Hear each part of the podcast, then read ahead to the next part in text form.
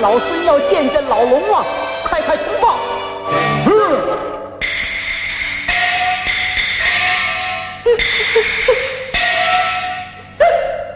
Hello，大家好，欢迎收听老不休，我是长老孙。这一期就是只有我，呃，因为呢，我今天请来了两位嘉宾。然后第一位呢是之前在我们那个路过东北流星花园的 Helen，然后呢，另外一位是算是我们豆瓣的网友吧，我们非常敬仰的一位豆瓣超级厉害的画手，嗯，他的豆瓣网名叫花关锁。然后呢，呃，他其实是一位。您是一位老师吧？嗯，有可能吧。对，牛老师哦，牛老师，牛老师为什么为什么就想？我跟大家先说一下为什么我就想忽然就叫来牛老师，其实就是个陌生人，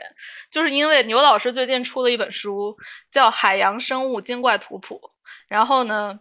我们就是 人在海外就非常着急，然后根本看不着，然后其实这本书就是。牛老师画的一个关于这些海洋里边的怪物的一本书，就是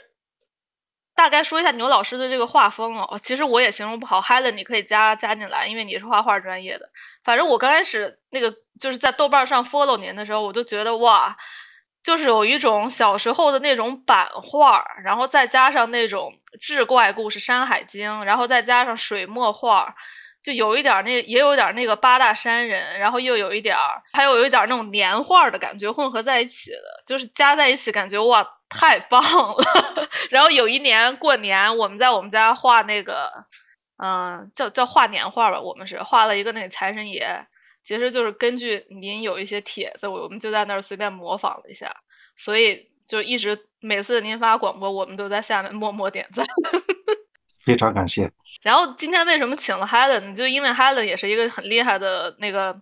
叫画家嘛，画手。然后他那个专业是画这种博物画，就比如说这些比较写实的鸟类。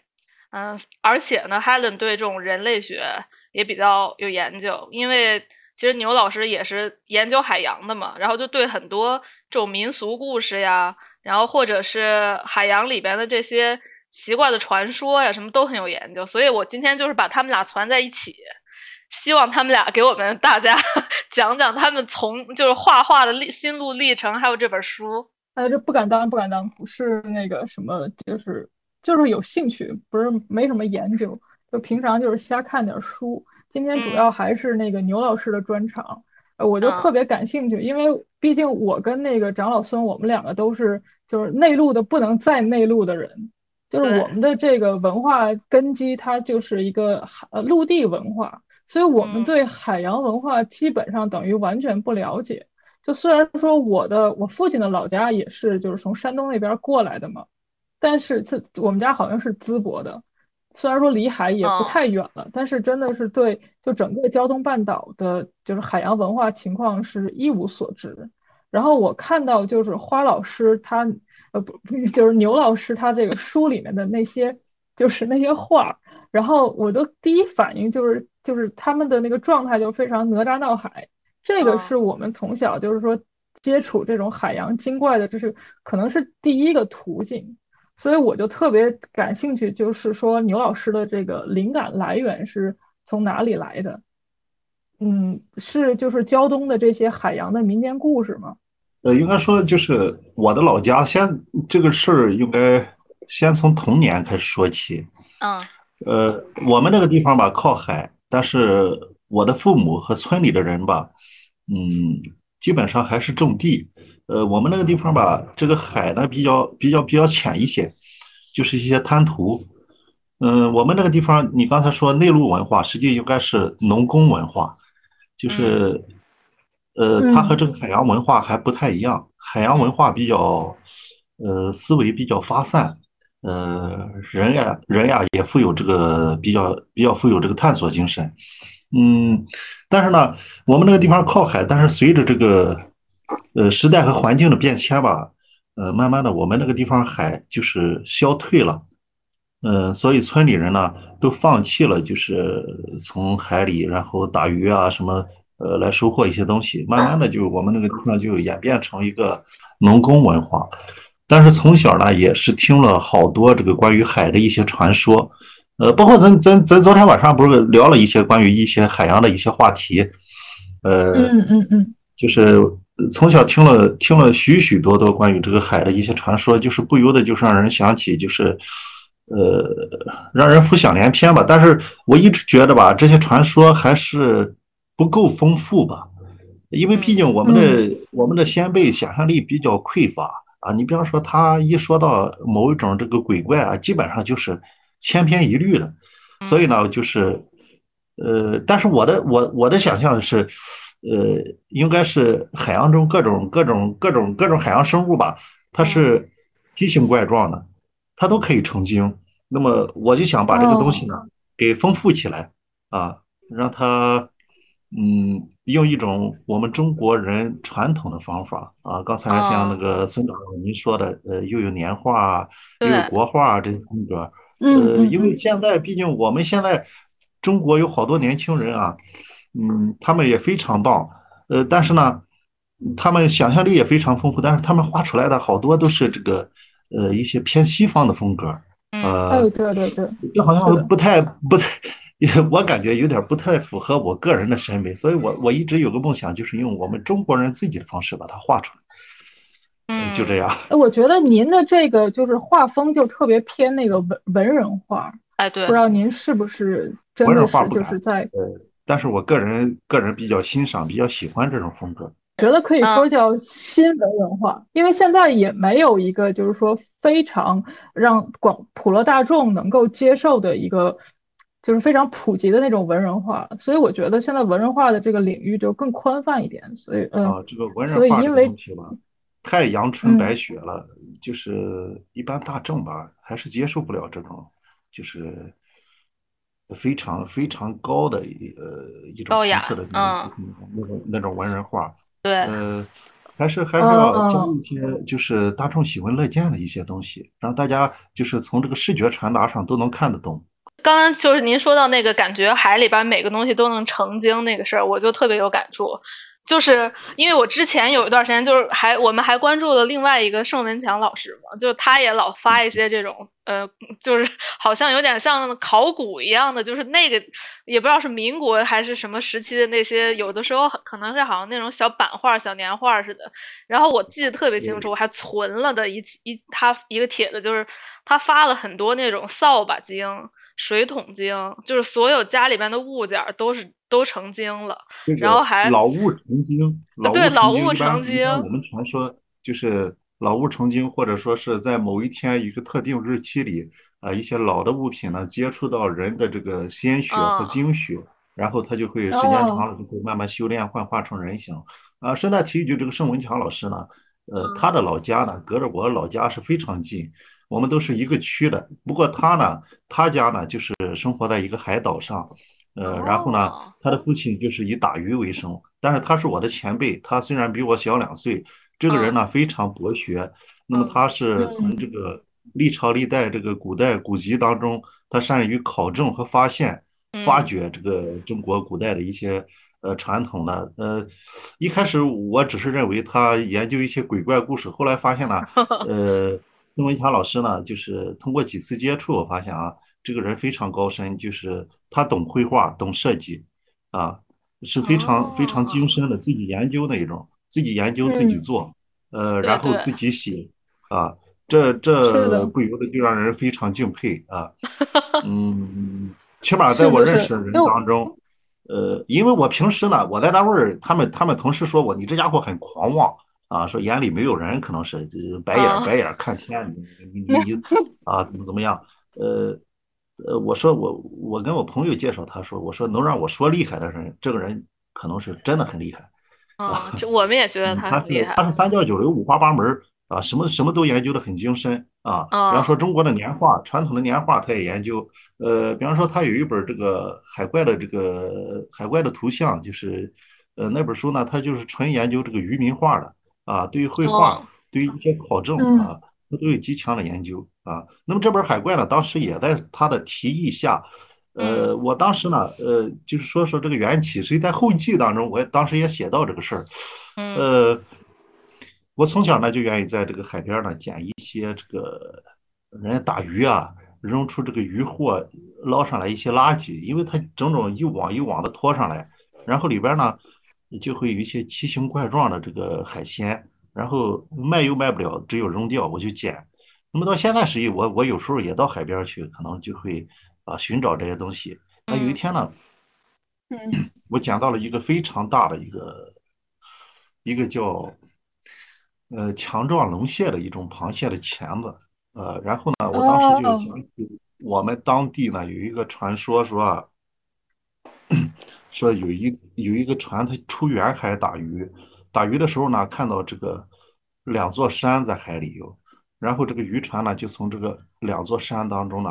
哎，这个船老大呢，就想以前从来没有见过这么一座两座山在海里，哎，他就从这个两座山当中就航行了过去。然后过了一会儿呢，他回过头去看呢，这个船过去之后，发现这两座山呢正在下沉，慢慢的、慢慢的就合并起来。我后来才知道，这是一个巨大的海里的一个一个非常大的螃蟹，就类似于《山海经》里边那个大蟹一样。然后沉下去之后呢，也也长了好多这个珊瑚啊什么之类的东西啊，海葵之类的东西。然后他才发现呢，这是一个巨大的螃蟹，原来海里还有这么大的螃蟹。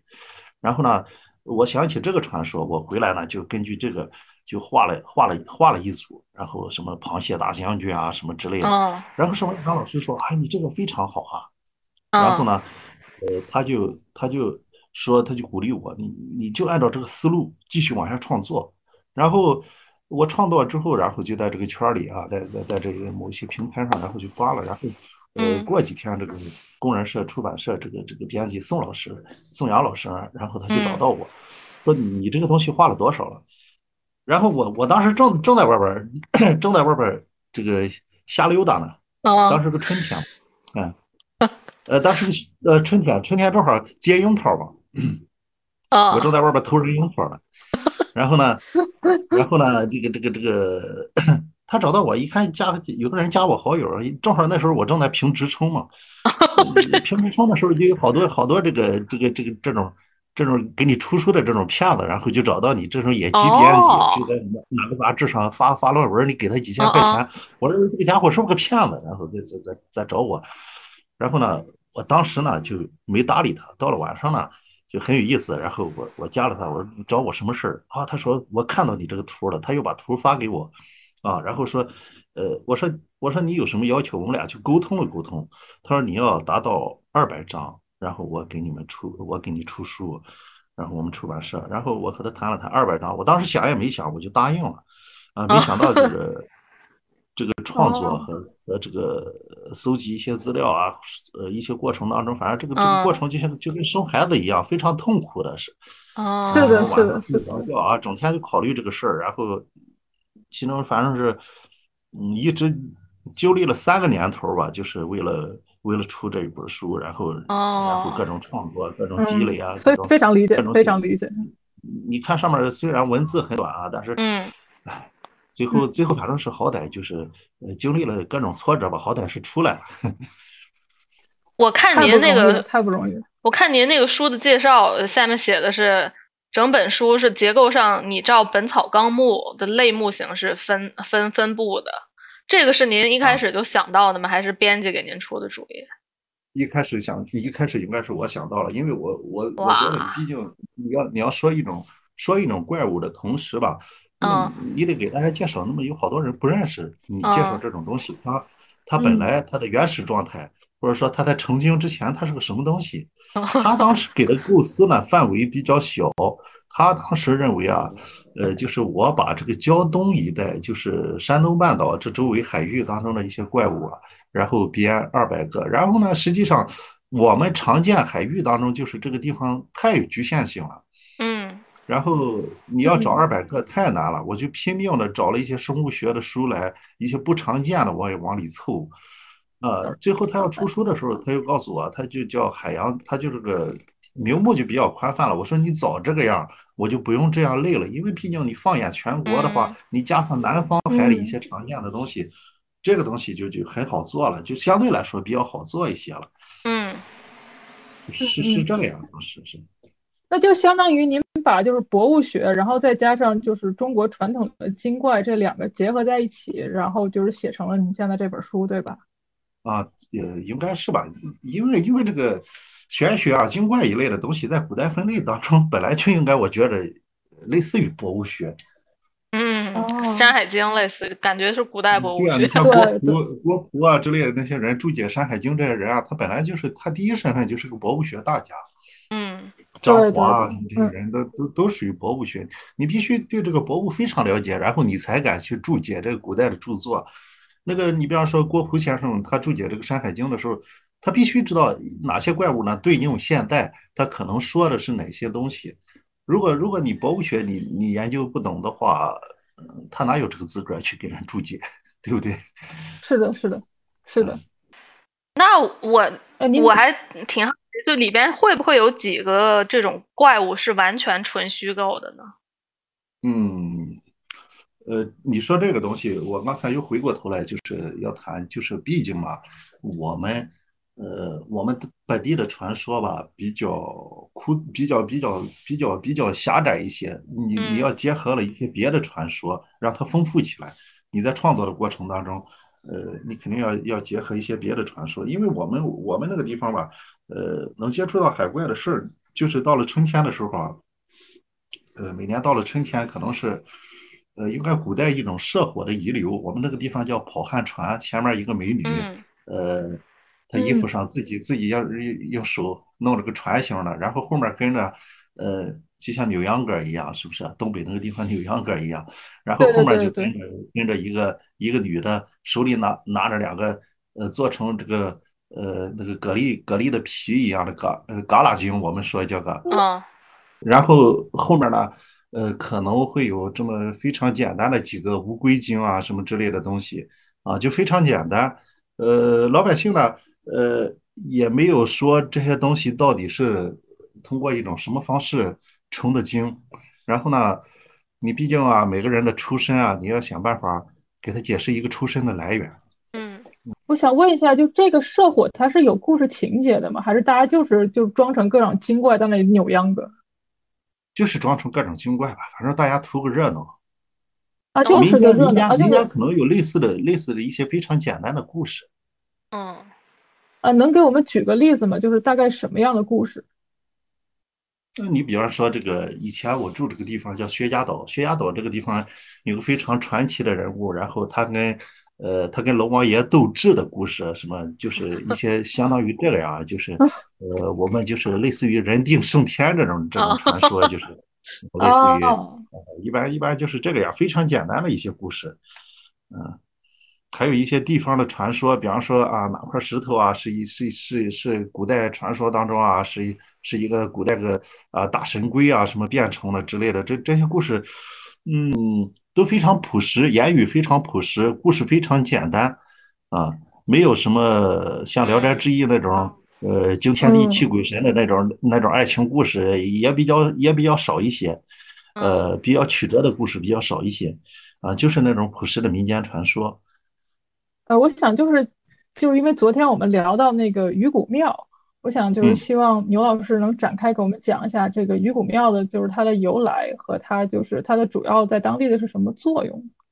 这因为我们之前听说过鱼骨庙，这个鱼骨庙大家大家大家可能近几年可能是因为这个《鬼吹灯》啊，这个这个这个 啊，对对对对，经过这个鱼骨庙才让他他说在天津卫那个地方有有怎么怎么怎么怎么样啊，实际天津卫啊。呃，他实行这个明代这个卫所制，我们这个地方他也是，我住这个地方不远有一个灵山卫，还有下面一个熊衙所，还有一个福山所。那么明代这个呃，为了防止这个倭寇啊，在海边实行这个卫所制，那么他是他说天津卫那个地方有一座鱼骨庙，实际上我查了查，这个鱼骨庙在全国各地都有分布。实际上那天盛文强老师说在。在福建还是在哪个地方有一座非常完整的，中间呢，它的房梁呢用这个呃鱼骨呢，就是还保存着，就是中间的房梁这个主梁是一个长长的鱼骨，上面用这个朱砂写着乾隆多少年啊，它可能是这个朱砂有辟邪的作用，是不是？呃，在中国古代，对对对，那我们地方啊，就是在离我家居住大约有一两公里吧，一公里，能有一公里，就是在啤酒城的里边，现在被现代化建筑所包围了啊，显得很突兀。它重建了一座这个鱼骨庙，因为在，呃，在某些特定的历史时期吧，然后它被拆毁了。嗯，你现在进去吧，然后它平时是不开门的，在里边，然后你从只能从外边看啊。然后他墙上也贴了个传说，说明朝啊，他这个地方叫南营村，明朝戚继光在这个地方设立军营了，呃，曾经。然后后来呢，就是有一条大鱼被冲到海岸上，呃，然后呢。这个渔民呢，就是把它的肉给取走了之后，然后剩下巨大的鱼骨头，就给盖了这么一座鱼骨庙。然后里面呢是供奉这个龙王爷，呃，还有这个彩龙王。彩龙王因为管着海上的事儿，渔民毕竟还要祭拜他，对不对？呃，然后呢，还有这个里边还有这个呃关大王、关王，就是关羽，然后还有这个南海观世音啊，里边这些这些我们常见的一些呃，就是说。呃，民俗神还有这个，呃，因为它它毕竟这些东西，它的系统呢，呃，你比方说这个观音，它属于佛教的，呃，关王爷又属于这个道教的，然后佛教又又把他给拉过去，然后并且民间老百姓也非常崇拜他们，然后呢，就里边就供了这这些一些，嗯，应该说比较杂的杂的一些神吧，就是老百姓可不管那么多，只要我哪个神。啊，能给我带来好多这个便利的好处，然后我就我就我就供，把大家都供在一起。啊，小庙不大，呃，他碰到这个烧香的时候，它里边是偶尔是开门的，我进去看看，里边还有几块就是粘着这个水泥的这个鲸鱼的骨头啊，都已经碎裂了，可能是拆毁了之后不知道谁又找回来的啊，在里边。嗯，还有在这个离我几十公里之外，我在地图上看。呃，在董家口还有一座，就是也属于现在也属于我们区，还有一座鱼骨庙，但是只是地图上有标记。他们说那个地方现在就是被这个董家口港区，就是青岛港啊，然后给给圈在里边了，谁也进不去了。这座庙存不存在，现在还不知道。然后，呃，那么沿着我们区再往，就是再往再往哪个方向？再往西，再往西有一个。地名叫日照，我不知道你们听说过这个地方没有？知道，呃，知道，知道。日照，日照那个地方，呃，有一个涛落那个地方，还有一座鱼骨庙。这座鱼骨庙呢，近几年也是复建啊，据说就是重新重现起来了，也拆毁了。然后香火据说也开始旺盛起来了啊，就是用现在的话说，这个封建迷信就有抬头的趋势。这样啊，那么这个，嗯。呃，一般来说吧，你你包括这个，嗯，呃，纪晓岚写这个《阅微草堂笔记》里边也有相关的记载，呃，还有一些民间的传说，一般都是说啊，包括昨天晚上咱俩也谈过，说这个海上的大鱼啊，一般这个呃龙王啊，都是说有这个好生之德，海上大鱼经常掀起这个风浪，这个击毁渔船，然后他就属于这个触犯天条了，然后呢，呃，龙王第一件事呢就是。剥夺剥夺他的这个职务，然后把他的双眼给挖掉，然后呢，一般呃这个这个事儿呢，因为嗯当地老百姓也有传说，一般在书上也有记载，一般都是一大呃两条两条小点的鱼，就是从中间夹着这条大鱼，把它推送到这个海滩上，然后那两条鱼呢，一遇到浅水呢，然后人掉头就往后往后游，然后这条大鱼呢就自己呢就冲向这个海滩，然后自己就搁浅了，两个眼睛都已经没了。呃，然后呢，呃，老百姓也知道这条鱼这是犯了错了，在海里。然后呢，等他等他就是断了气，在在海滩上，然后就纷纷的就是割他的鱼肉。呃，那么当时那个，嗯，在《阅微草堂笔记》上，这个，呃，这个这个应该说是这个，嗯，那个纪晓岚他是听到这个刘世安，刘世安就是刘墉。呃，说的说是说他的眼睛呢就深的跟井似的，如果不小心去割鱼肉的人掉进去还能淹死人。说这个鱼的巨大啊，呃，然后呃，不过他这个刘墉啊，他应该是我们这个山东山东半岛，他说刘墉是诸城人，他应该是北海靠近莱州湾那个地方，啊啊，他他们他们那边的啊，呃，他传说的传说的都是差不多的，然后据说是。我们这个北边这个地方以前也冲上冲上一条大鱼来。等这个青岛这个海产博物馆的人知道了之后呢，已经被村民这个分割完毕了啊，只剩骨架了。经常这个地方以前可能是经常经常有大鱼大的鲸鱼在在这个地方搁浅，因为一九七九年在青岛海产博物馆那条巨大的抹香鲸就是离我家不远的地方海滩上搁浅上来的啊，经常有记录。那么随着人类的活动和这个环境的破坏，现在我们已经很少能见到这个一些大的鱼搁浅在岸上这种现象了。我们近海几乎见不是的。但是我我我。我听说，在大约是五六年前，在我们附近的一座海岛上，还有一条这个呃须鲸，须鲸，它不是个齿鲸。对为什么我知道须鲸了？嗯啊，须鲸是那个过滤性是是那个就是啊滤食性滤滤血性的，对对对。对。然后他他搁浅之后呢，因为正好呢，我到那个岛上去坐船上去游玩，突然看到一家人的门口。啊，有一块大骨头，哎，我当时一看是个鲸鱼的骨头，哎，我说，哇，我正好住在他家，我说，我说朋友，这块骨头你送给我好吗？他不乐意，啊，我说我住在你们家，你你不行卖给我。最后他说，哎，你快拿走吧，到时候我再去弄一块。然后我就把骨头拿回来，呃，放到放到我的这个书架里边。那块骨头实际也不大，嗯，后来呢，呃，他他的这个下颌下颌骨是吧？下巴壳子有一块骨头。哦哦。这会儿我们学校呢，我这个工作的单位呢，他要筹建一个就是与海洋有关主题的，然后被一个他这块下颌骨呢，就是被一个呃当地的一个古董贩子，然后呃给收购走了。然后我又去找到这个人打听了，然后跟他讨价还价，然后让学校让我们我们这个单位给收购过来，然后就。呃，我把它吊在这个走廊里，学生呢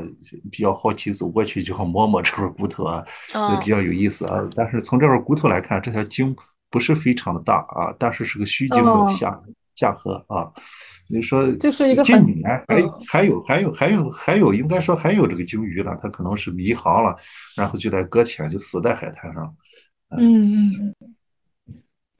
对，就是新西兰，我们这边就是在奥克兰附近的海域里，就是常年的会有一只到两只的布什鲸在就是奥克兰附近。然后我布什鲸对，也是个须鲸的一种嘛。嗯嗯嗯。然后新西兰就是奥克兰附近有很多虎鲸，当然那个是海豚科的了，那个就不是这个就是鲸鱼科的。呃。然后我去看鲸鱼好多次，就看到了布氏鲸的，就是一块儿那个，就是就是脊背露出来一点儿，我只看见过这么点儿，就运气一直不好。我，去了无数次，只是看到很多很多的海豚，但是很少，就基本上看不到鲸鱼。嗯，可能这几年下下次我再碰碰运气，看能不能看到一次。海豚这边这边都是都是江豚，然后当地老百姓叫它海猪。哦，你们还能看到还能看到江豚呢？嗯，我还捡过一条死的，死了半截，让罗千江给打碎了，然后我当时把它埋在海滩上，先去捡它的骨头，然后后来也没捡着，然后捡过捡块捡过一块小的，然后冲上来，然后那那海里的这这些动物的哺乳动物的骨头，你一眼就能认出来，因为它里边有大量的油，它这油挥发之后，它骨头变得很轻很透，啊。里边上面很多孔，它和陆地上这些哺乳动物是还是这个骨头一眼能分辨出来的。嗯嗯嗯，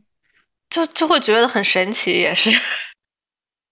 啊，对，也是。意思。有时候那个海边，以前我们这片有一个海湾，它没有开发的时候，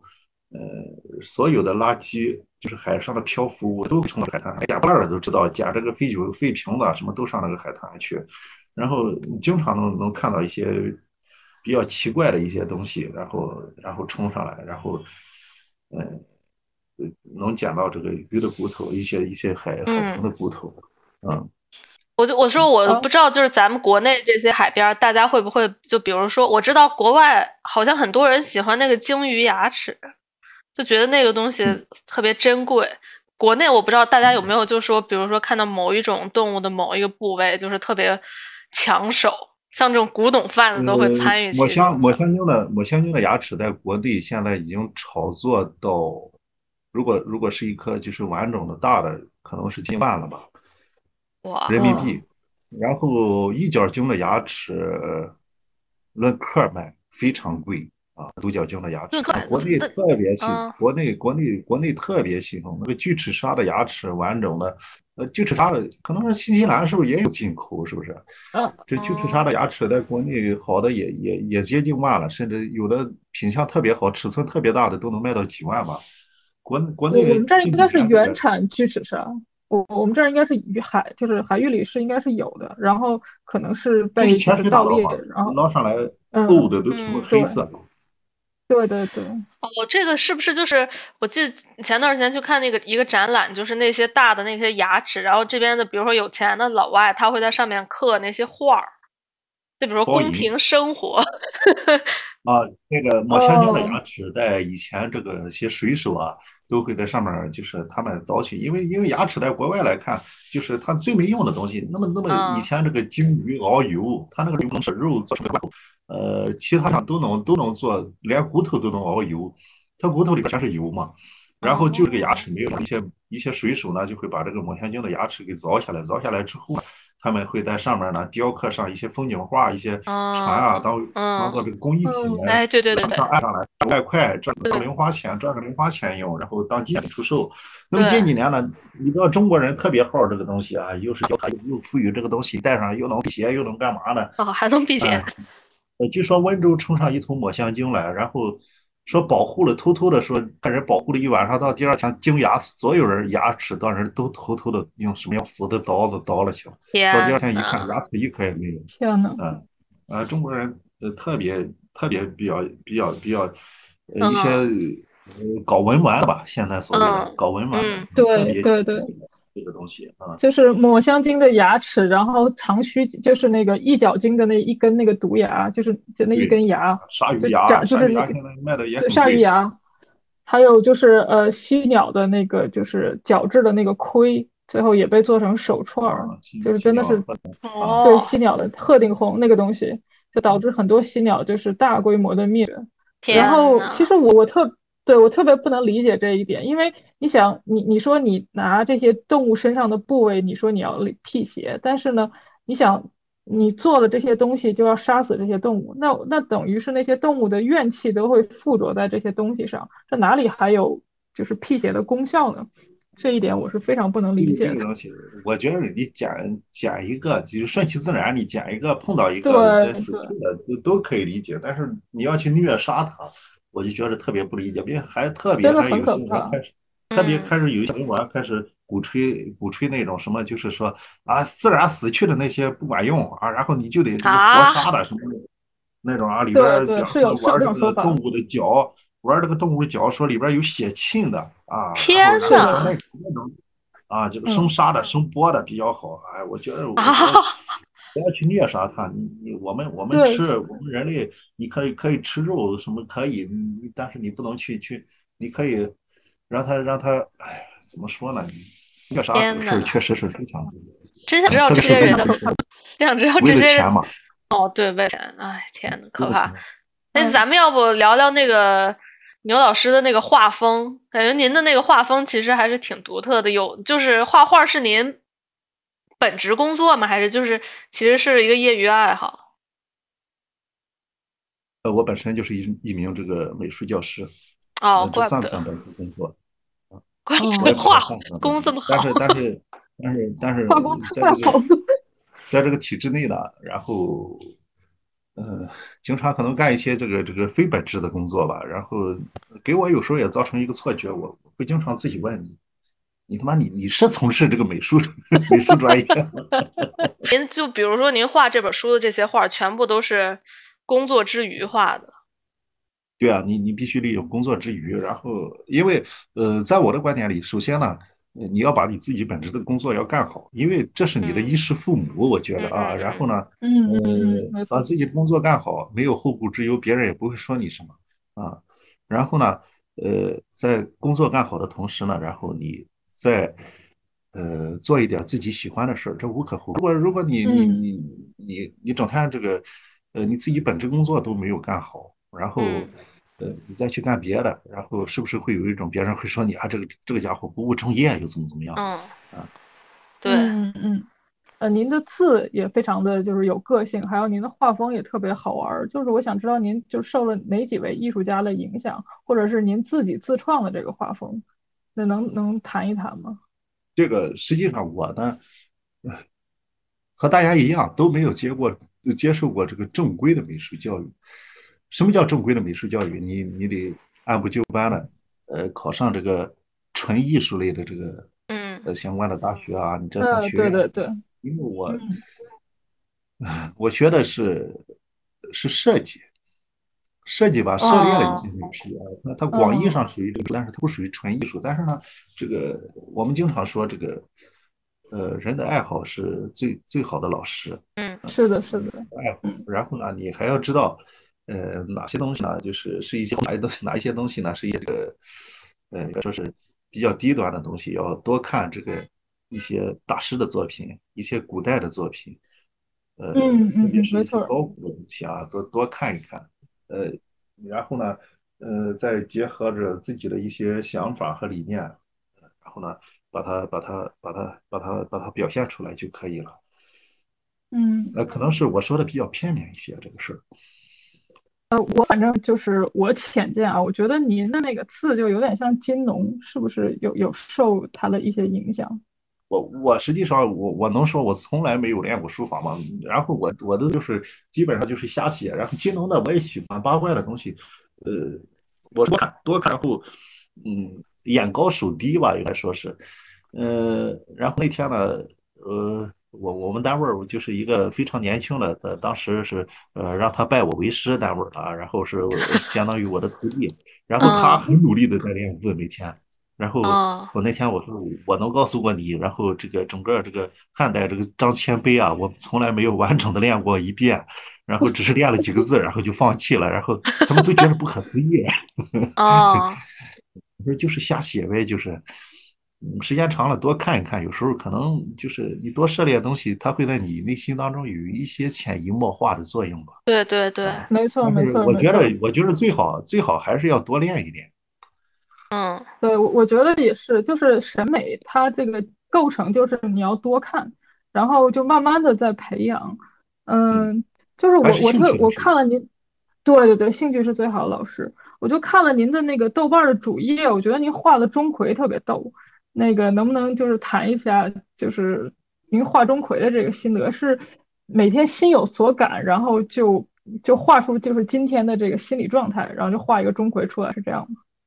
因为因为近期实际上我也非常喜欢这个中国的这个写意绘画啊，当然我我自己你你说我是文人画过奖了，但是我一直想想我的梦想就是往努力的呃往这个文人画上靠，我非常喜欢这个东西，但是呢，我觉得已经是了，我觉得已经是了，然后呢，已经是文人但是最近呢，就是为了这个书吧，然后前期画完了这个海怪，就是这种呃，在个纸上啊，慢慢的勾线啊，力求这个形上有点像的东西。然后呢，呃，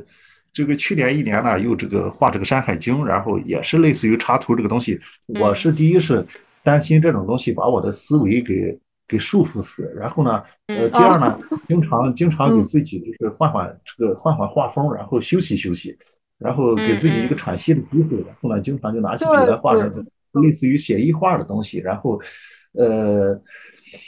呃，怎么怎么说呢？就是，嗯，别担担心自己忘掉这种这种这种东西。我曾经，我经常有一个阶段，我我自己怀疑我我已经没有这个这个画写实画的能力了。然后我我经常以前呢也也经常练习练习这个临摹什么的一些东西。会会给自己有时候造成一种错觉，担心自己迷失了方向。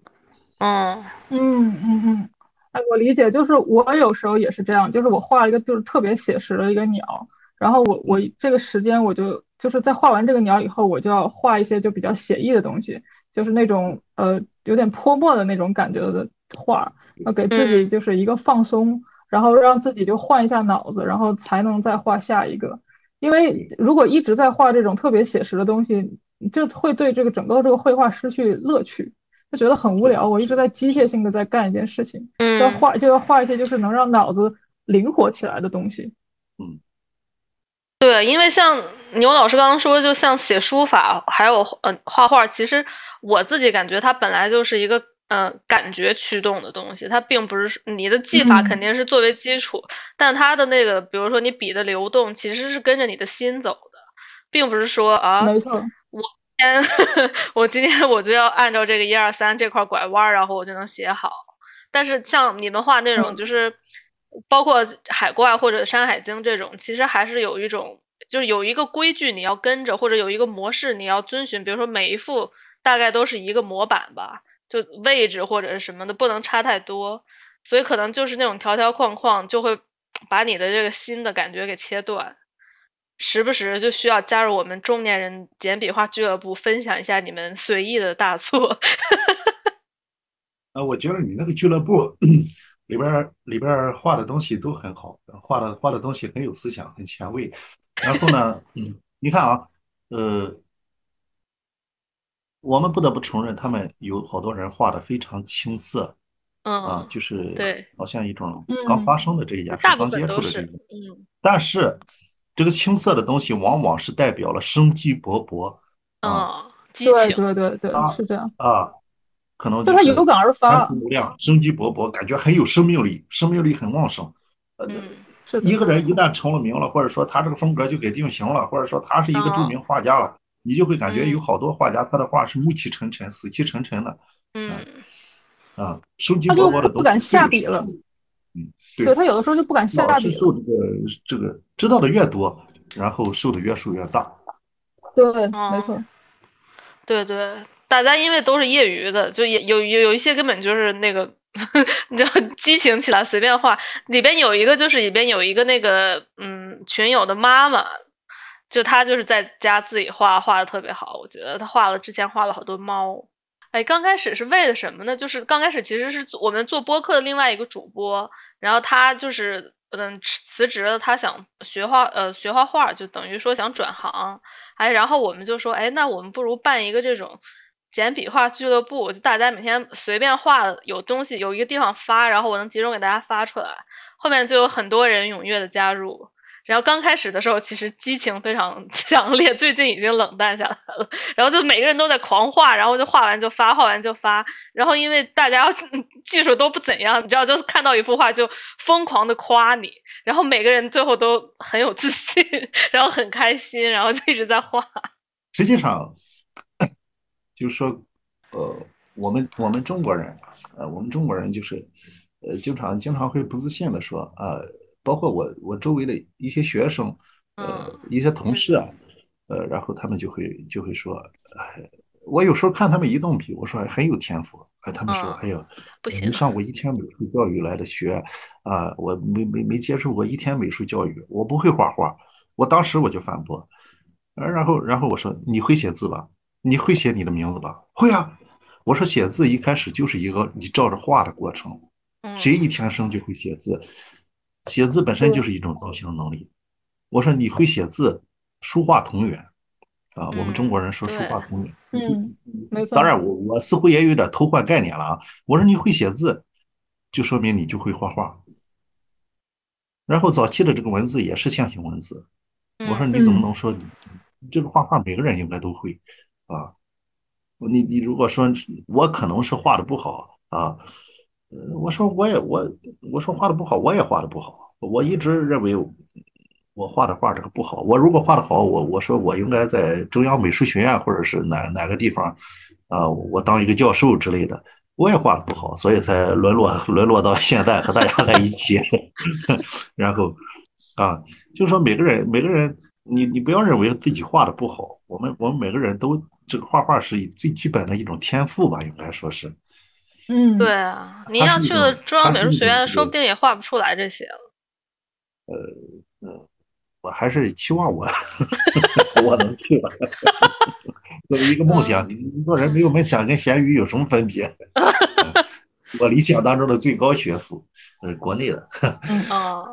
就您觉得这个画画最好的？进步的方法是什么呀？就比如说我刚开始有激情了，像我们群里边的大家就是开始有激情了，乱画了，然后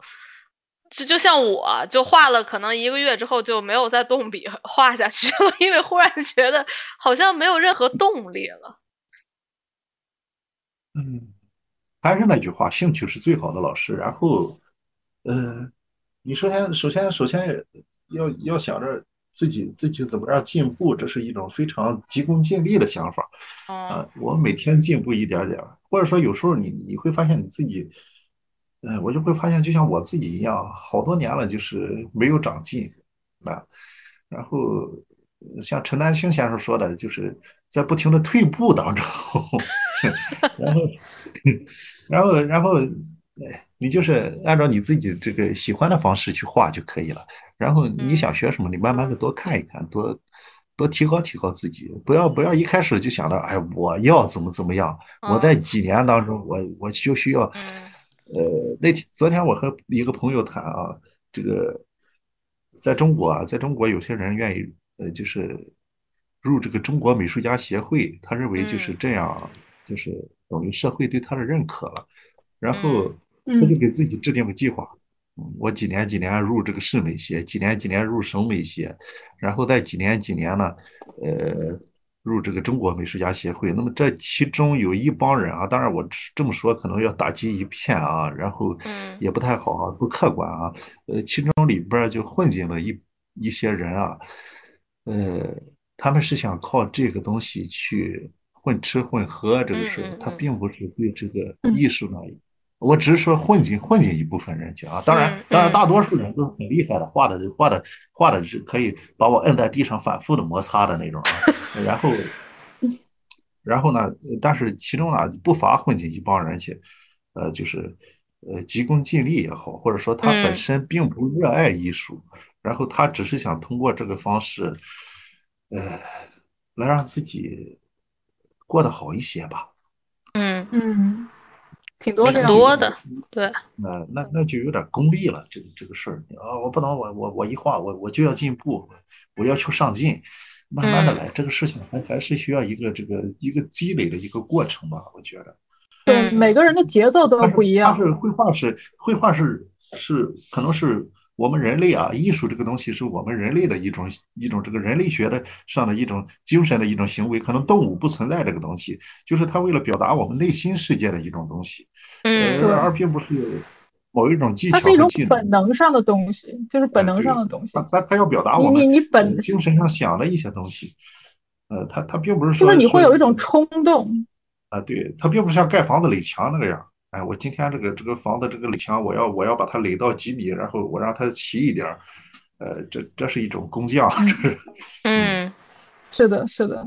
因为之前就是我我们当时在呃国家地理办过一个展，就好几年以前，然后当时那个在现场的老师就得就听到一个提问，就是一个呃女士，她就问说，你们每天练几个小时能画成这个样子？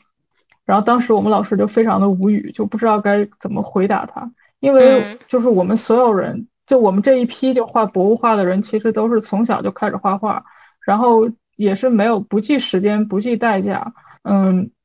就是就全靠兴趣。大家都不是绘画专业的，甚至都没有没有人专业学过。我们就是对就觉得这个东西很美，我想把它把它表达出来。我觉得你的情况就是说，你看。就是看东西看的多了，或者是你可能哪一天你突然就有灵感了，然后就把它画下来就行了。这个这真的就是一种本能的表达，没有必要就去强求自己，强迫自己画，没有没有。嗯，对我我也是。这个这个提问，这个提问这个人啊，他肯定是按照这个中国国内这个高考素描的这个 考生的这个思维去提问你的啊。你每天你每天练几个小时的话，然后你回去让我孩子也练。啊，你按照这种模式对对对，考上美院啊，都量化了。然后他不知道这个，实际有些东西啊，等等你等你就是，嗯，你认识了这个这个，你进入这个行业之后啊，你会发现他他大多数都是靠着你自己一腔的热血，呃，你的喜爱，然后来来推动这件事往前发展的，而从来不是靠这个我练几个小时而推动这件事情进步和发展的。嗯，没错，真的。那您刚刚说您又画下一本了，已经《山海经》。啊山海经嘛，山海经已经这不今天我今天上午我这不瞎忙活了两件事，就是拿回耳机，然后就是找我那个朋友。昨天就是昨天晚上捯饬了一晚上，然后一开始捯饬了半个小时，他那个他那个机器老是就是给我扫描不完整，因为他他然后就开始抱怨啊，你你画这么大的纸干什么？啊，然后然后我到了今天我又找他，因为他以前是搞摄影的嘛，他有个单反相机，我说你你给我翻拍吧，因为今天上午在那忙活着，又又给我翻拍出来，基本上嗯应该是画完了，应该是哇第一期就是画了画了四百四百多张，然后就是天呐，然后后来又400多补了呃，今年暑假又补了六十多张，然后呃，应该不到五百幅吧，有个四百四百六十多幅，四百六幅应该是呃《山海经》当中比较全的了。呃，一些，因为《山海经》里边提到的动物有好多就是呃，并没有就是前人吧，并没有所有嗯我们一般看到的这个《山海经》的插图呢，就是有三百多幅一般。因为还有好多东西它并没有画出来，但是呃，我除了就是那几个就是被大家画烂了那几个题材，我并没有画，比方说这个后羿，比方说这个嗯呃什么这个呃大禹，还有他的儿子启这几个几个就是嗯嫦娥啊什么的这什么这这些就是被人呃女儿是嫦娥，上面没有提到嫦娥啊，嗯，嗯然后被被他画的，就是我们我们一想起这这个人物呢，就是有了这个固定的人物形象，我就不去再去画了。其余的呢，我基本上都是，呃，参考了一些资料，然后找了一些资料，然后呢，基本上他们就是都画了一遍，相当于一年多一年多的时间。然后，因为我画画是是那种那种即兴的，然后就是从来也不起稿，然后看完了之后就是凭这个你思想。对他意识当中的这个残存的记忆，你想象他应该是什么样，然后直接就拿着毛笔画，要不肯定画不完。我也我也不能就是像像做画家那个样，然后用画。如果用工笔画，那时间嘛，那得画好几年。对对，我加上画的也快。其实最近最近几年，我觉得关于《山海经》的那个插画的书出了好好几本哦。我有时候我在这边图书馆还见过几本。现在这个《山海经》吧，呃，因为我们现在这个国内目前来说文化还是挺繁荣的，然后，嗯，这个《山海经》这个画这个《山海经》重新表现这个《山海经》的人呢，呃，就是出于这个井喷状，然后有好多人，嗯，但是呢，对对，我一直就是我一直就是我这个和盛文强老师谈，盛文强那天说，盛文强老师说你你应该画一套《山海经》把它拍下去。然后我就我就恨啊，这个《山海经》啊，我俩都恨这个《山海经》。古代这个这画家们画这个《山海经》，第一个是我们现在看到的这个《山海经》插图呢，呃，应该是他们说这个先人考证应该是先有图后有文，然后我们看到这个呃这个版本的《山海经》呢，这个以前的古代的图已经失传了，然后呢，呃，我们要看到以前图上《山海经》的一些。怪兽啊，什么一些东西，我们就是得从这个呃汉的一些帛画，还有这个画像石当中有一些类似的这个造型。因为《山海经》里边提到一些镇墓兽啊什么的，都是都是都是从《山海经》里边就是剥离出来的。然后，嗯，从那上面还能看到一些风貌。我那那种考证太难了，就是要看大量的文物，只能只能只能。你比方说，我们经常在这个呃。《山海经》这汉代这画像石坟墓当中出土这画像石当中看到这个老虎长有翅膀的老虎，我们一般称它为翼虎，就是长翼的翼虎。然后呢，实际上它应该就是对应《山海经》上有一种东西，外形像虎，长有翅膀，叫穷奇一种星兽啊，因为它它是可能是把这种造型呢放到自己的坟墓里，但他他是不用担心这些这地地底下一些什么什么什么一些蛇啊之类的东西来吃他的这个尸体啊之类的，侵犯他的尸体啊。那么比方说，呃，他这个汉代画像当画像石当中啊，经常有龙啊，长着翅膀，那么它它就通称为这个龙。实际上长翅膀的龙在《山海经》当中应该是应龙啊，就是呃帮助这个大禹斩杀一些就是一些水怪的那个应龙嘛。啊，嗯嗯嗯，对对对。然后它是长长翅膀的龙，就叫应龙。但是但是我们一般现在我们国内的专家就是很少有考中这个上面这图像的，通称为怪兽、神兽啊，或者是龙。是的，是的。应应当是一个山海经当中的动物啊，跑题了。刚才刚才说的，所以说呢，啊啊，我尽量就是这次山海经呢，我就是别人都是用彩色的这种方法来画的，我就是用黑白的，然后这个用线，然后尽量的就是。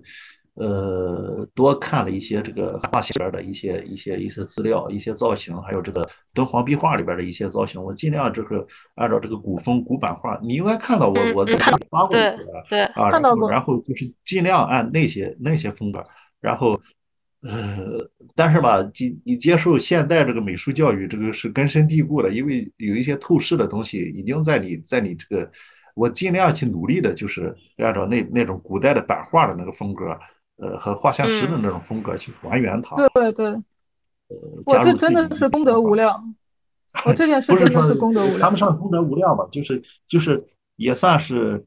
呃，按照毛主席说的“百花齐放，明这个方双百方丈”。然后然后呃，当然也有画的好的，比方说这个近几年戴戴东邦先生的弟子李云中，他要出一本《山海经》，他也画的很全。呃，这些都是我的前辈啊，就水平都比我高，呃，我也很喜欢。还有还有好多这个网上一些一些画手画的都都很优秀，他们啊，嗯，呃，但是呢，我只是就是按照我自己的这个想象力和这个自己的风格来来来再再再走一遍。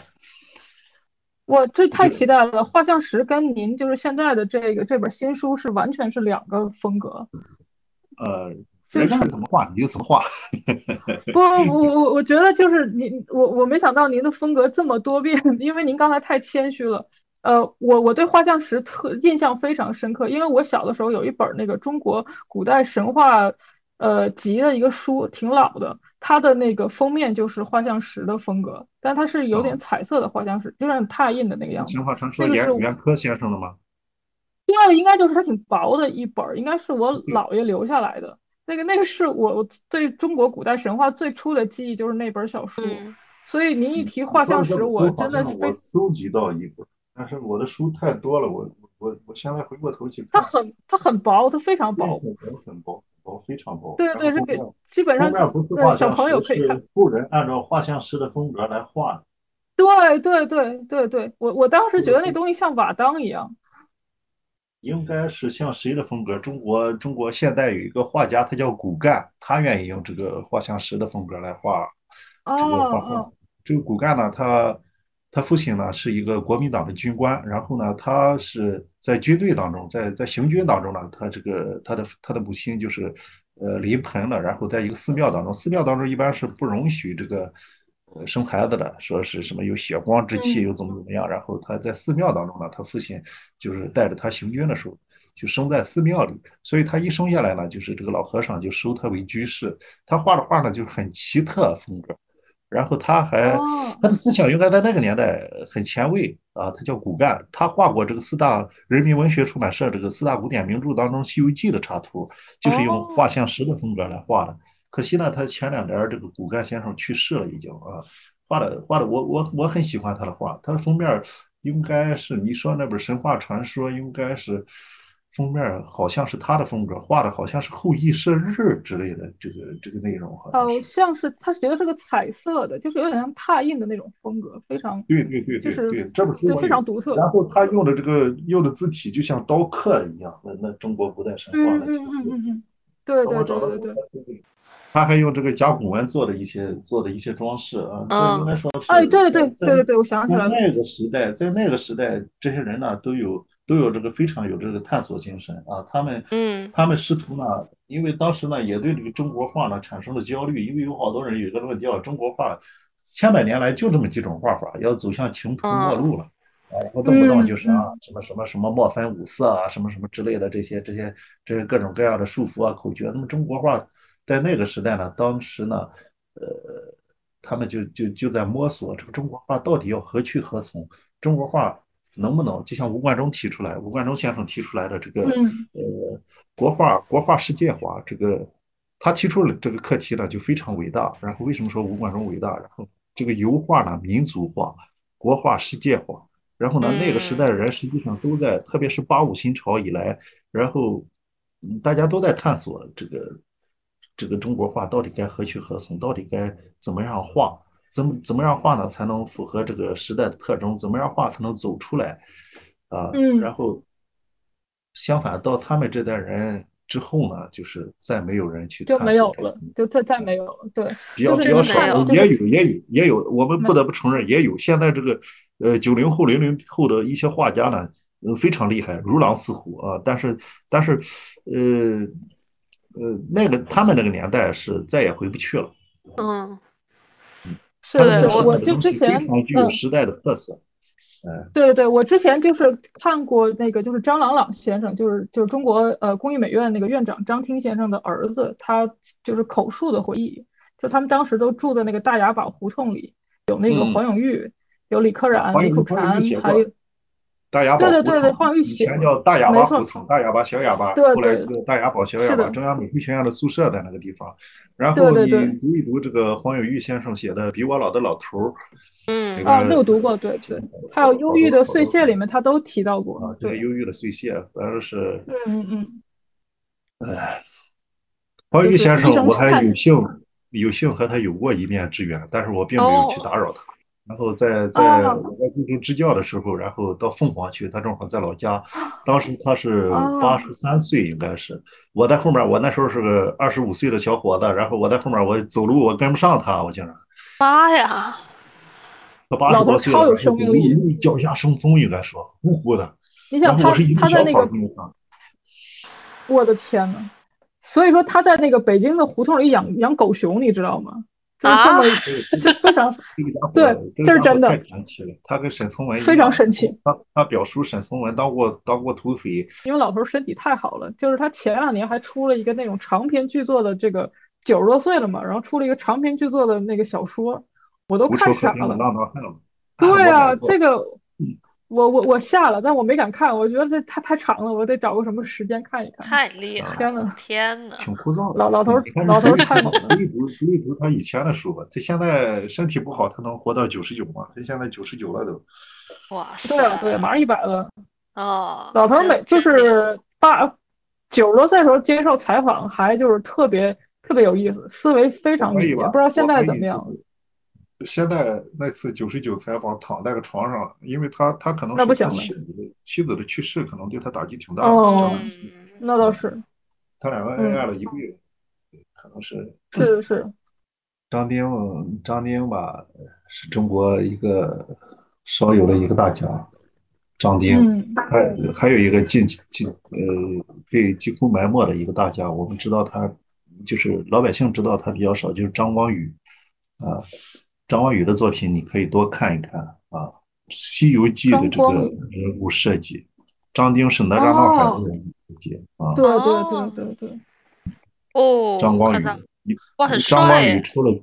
出了出了作品全集了，你可以看看张光宇、张仲宇兄弟两个都很厉害。哎，就是当年那个时代，就是真的是埋没了很多人，然后就断代了以后，不是不是不是埋没，就是就是他他这几个人都是到了这个中央工艺美术学院了，就是现在的这个清华美嗯院。中央工艺美术学嗯院当嗯时就是就是呃主导地位，这个艺术的主导地位是中央美院。实际上，嗯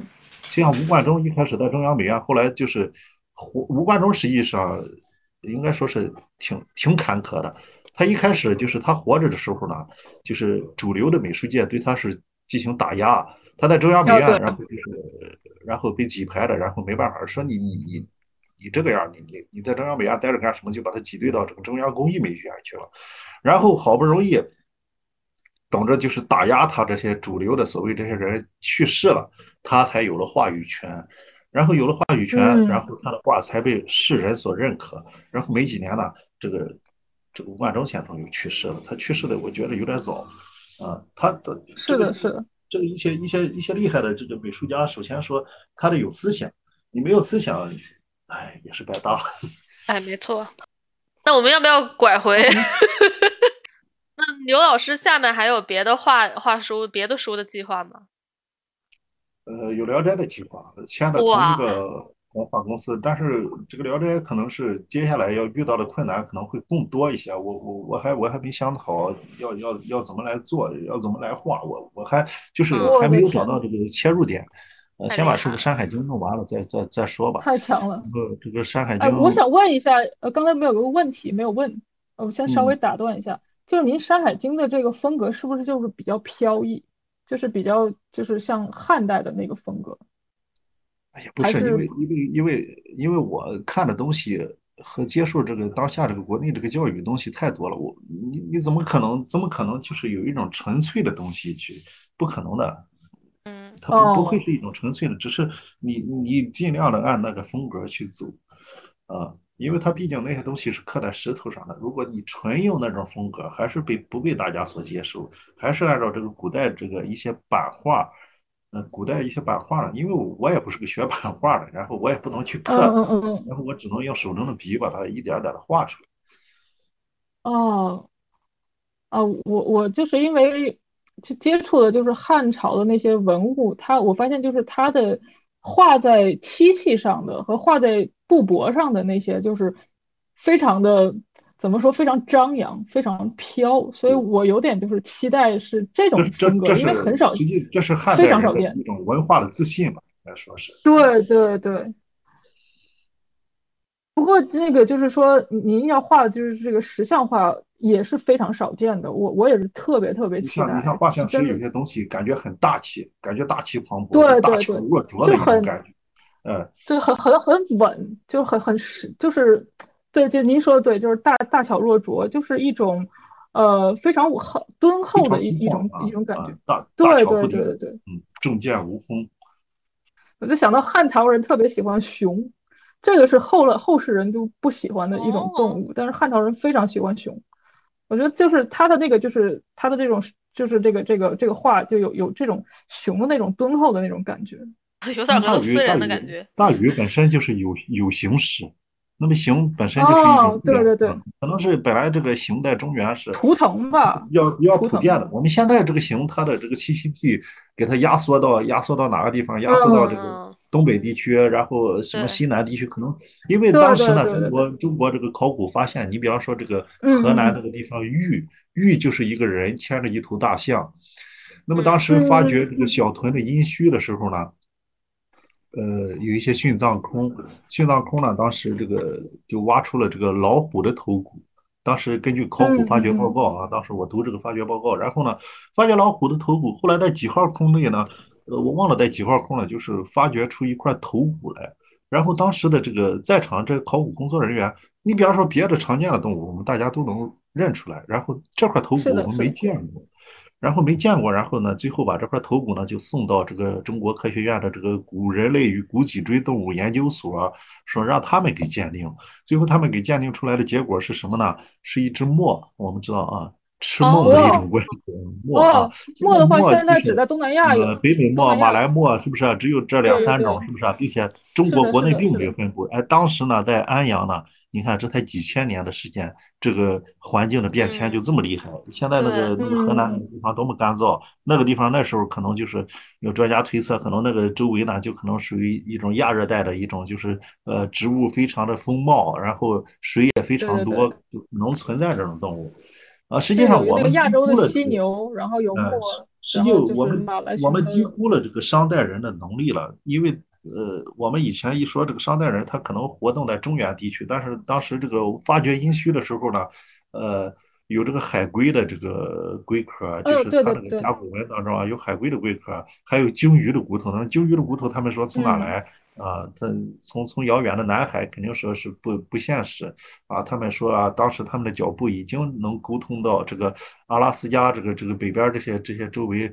呃，